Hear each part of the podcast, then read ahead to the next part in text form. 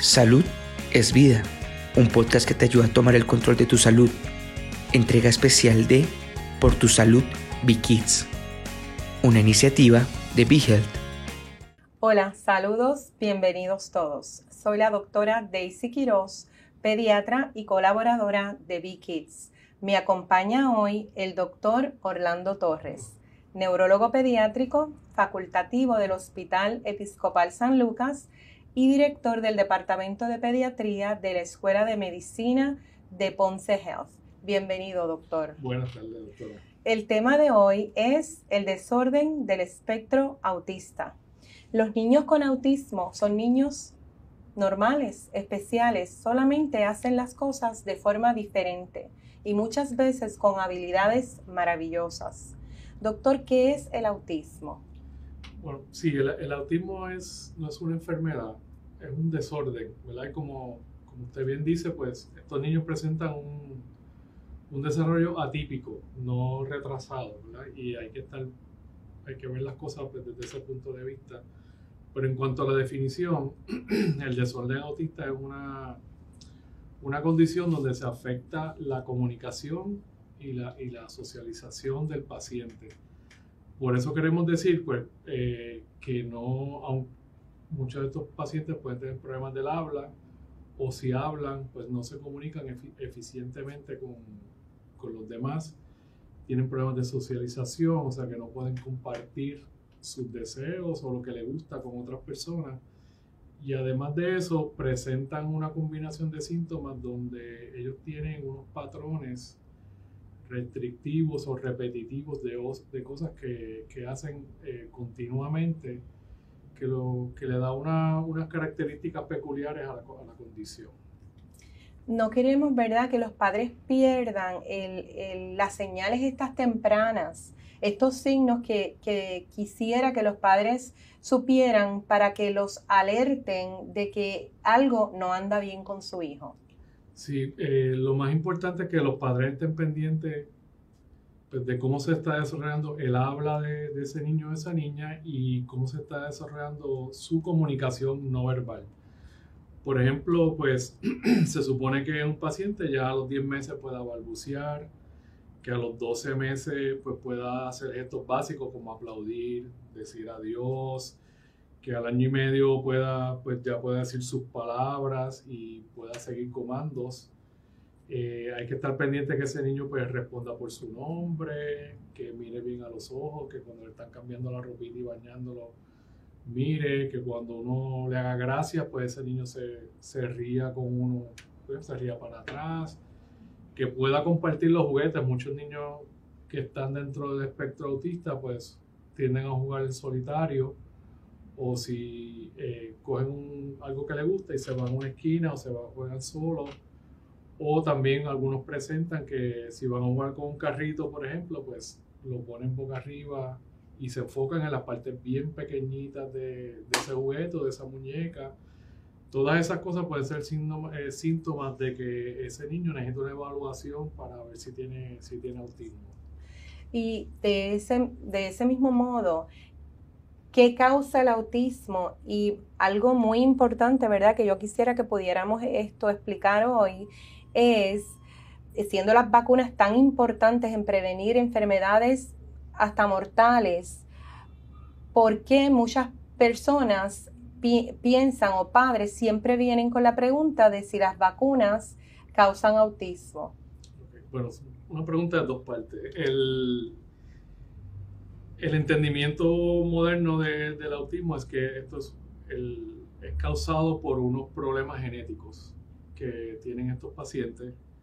A través de muchos estudios se ha encontrado que hay unos, eh, los pacientes con autismo tienen distintas variaciones en los genes y esos genes causan que la información que maneja el cerebro pues la maneje de una manera distinta y entonces se afloran los síntomas del autismo. Eh, las vacunas no tienen nada que ver con el autismo. Nunca ha existido evidencia que diga que ninguna de las vacunas eh, causa el autismo. Sí, por unos años había unas dudas que surgieron porque las vacunas hace 20 años pues tenían un componente, por ejemplo, que era timerosal, que tiene mercurio, un, tipo de mercurio, pero los estudios de, reflejaron que ese mercurio no, no entraba al cerebro, por ende no podía causar autismo. De todas maneras, las vacunas modernas no tienen mercurio, ni tienen ningún otro metal, ni aleación metálica, ni nada que pueda dañar el cerebro. También eh, la duda surgió por un, por un estudio famoso que se hizo en Inglaterra, donde se alegaba que la vacuna de eh, sarampión pues, pudiera causar autismo. Este, sin embargo, el médico que hizo ese estudio pues, eh, se encontró que era un estudio fraudulento, que no estaba hecho correctamente y ese médico pues, llegó hasta perder la licencia allá en Inglaterra. Pero eso sembró la duda en, muchos padres porque al, al mismo tiempo, a las mismas edades donde se está produciendo los síntomas iniciales del autismo son las épocas donde los pediatras están vacunando a los niños.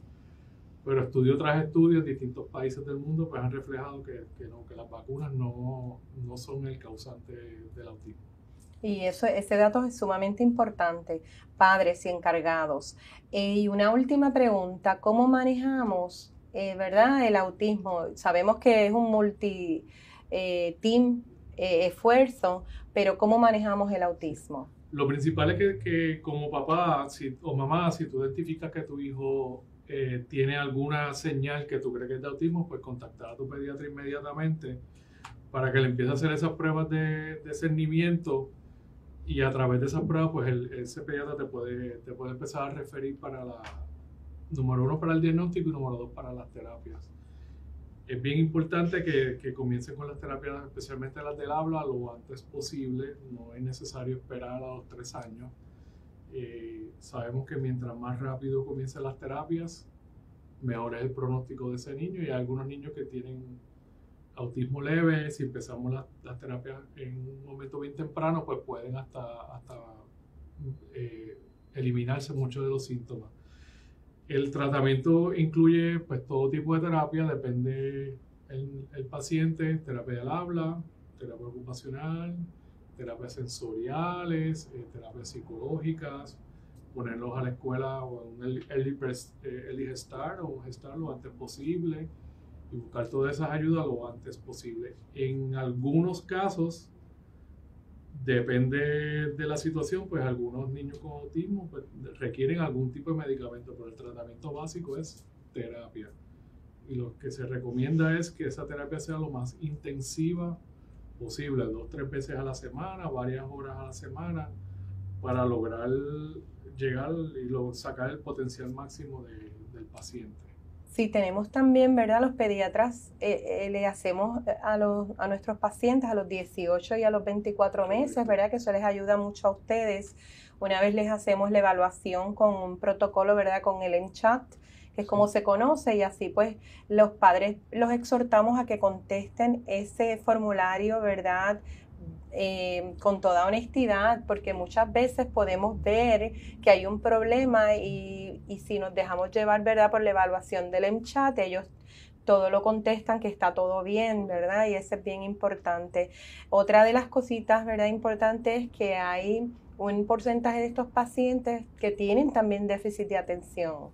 Sí, este, la definición nueva del autismo, pues, eh, una de las cosas que incluye es que y la mayoría de los pacientes son así, tienen autismo y tienen otra condición.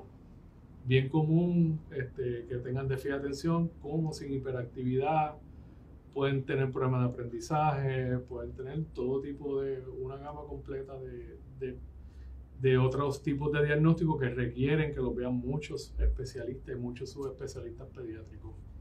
Así que muy importante entonces, los padres no falten a sus visitas de, seguimiento y de cernimiento, ¿verdad? 2, 4, 6 meses, 9, 12 y 15, 18 y 24, porque podemos de esa manera, ¿verdad? Eh, darnos cuenta de lo que puede estar ocurriendo con su hijo, ayudarlo y poder referirlo, ¿verdad? Al neurólogo pediátrico a tiempo y que podamos juntos, ¿verdad? Eh, comenzar todas las terapias que este paciente necesita. Doctor, muchísimas gracias por su tiempo. Sabemos que está supremamente ocupado, pero su información ha sido muy valiosa para esta nuestra audiencia. Gracias. ¿Dónde podemos, ¿Dónde podemos conseguirlo? Eh, mi oficina queda en la Torre San Cristóbal, 202 en Ponce, y mi teléfono es 787-843-3971. Y a nosotros nos puedes conseguir en info.behealthpr.com. Será hasta la próxima. ¿Te gustó el contenido? Recuerda que puedes seguirnos en tus redes sociales favoritas. Búscanos como BeHealthPR y no te pierdas nuestras actualizaciones.